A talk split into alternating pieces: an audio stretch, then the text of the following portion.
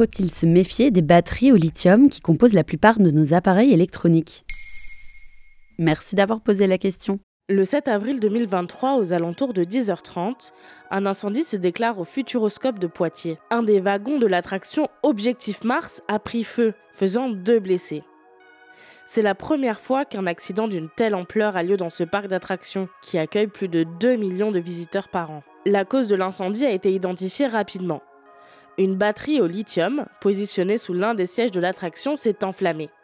Ces batteries sont présentes dans les téléphones, les voitures électriques, les consoles de jeux ou les appareils photo et bien plus encore, malgré leur potentielle dangerosité. C'est quoi le lithium? Le lithium est un métal, considéré comme le plus léger. Il a été découvert au 19e siècle dans des minéraux, d'où son nom tiré du grec lithos pour pierre. C'est un métal inflammable et dangereux, notamment quand il entre en contact avec l'eau. En plus de son utilisation dans les batteries, on s'en sert également pour lustrer la porcelaine, et il compose même le traitement de référence pour les troubles bipolaires. Les batteries lithium que l'on connaît au quotidien s'appellent lithium-ion. Essayons d'expliquer leur fonctionnement simplement.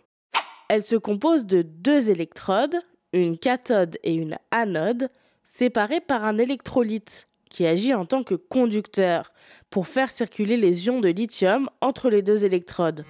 Cela produit l'électricité nécessaire. Et quels sont les dangers de ces batteries? Le danger principal est le risque d'incendie. En effet, en cas de surchauffe, de défaut de fabrication ou si l'on transperce la membrane d'électrolyte qui sépare les électrodes, les batteries prennent immédiatement feu, de manière plutôt spectaculaire et ces feux sont particulièrement difficiles à éteindre. Ces incendies sont fréquents dans les déchetteries, où les risques de perforation de l'électrolyte sont plus élevés. Les batteries au lithium sont également interdites dans les soutes d'avion, car au cas où un incendie se déclarerait, il serait difficile à détecter et à maîtriser.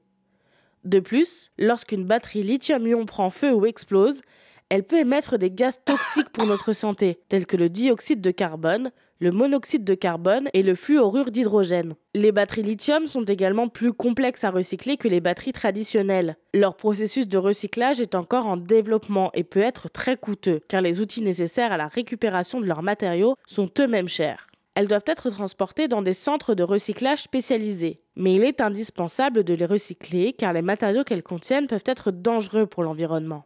Quel est l'avenir de ces batteries? En vérité, les incidents comme celui du Futuroscope sont plutôt isolés, même s'ils ne sont pas à prendre à la légère et suffisent à remettre en cause la surutilisation de batteries au lithium.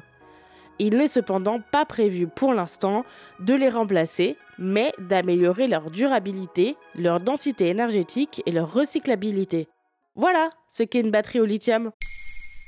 Maintenant, vous savez, un épisode écrit et réalisé par Maël Diallo. Ce podcast est disponible sur toutes les plateformes audio et pour l'écouter sans publicité, rendez-vous sur la chaîne Bababam Plus d'Apple Podcast.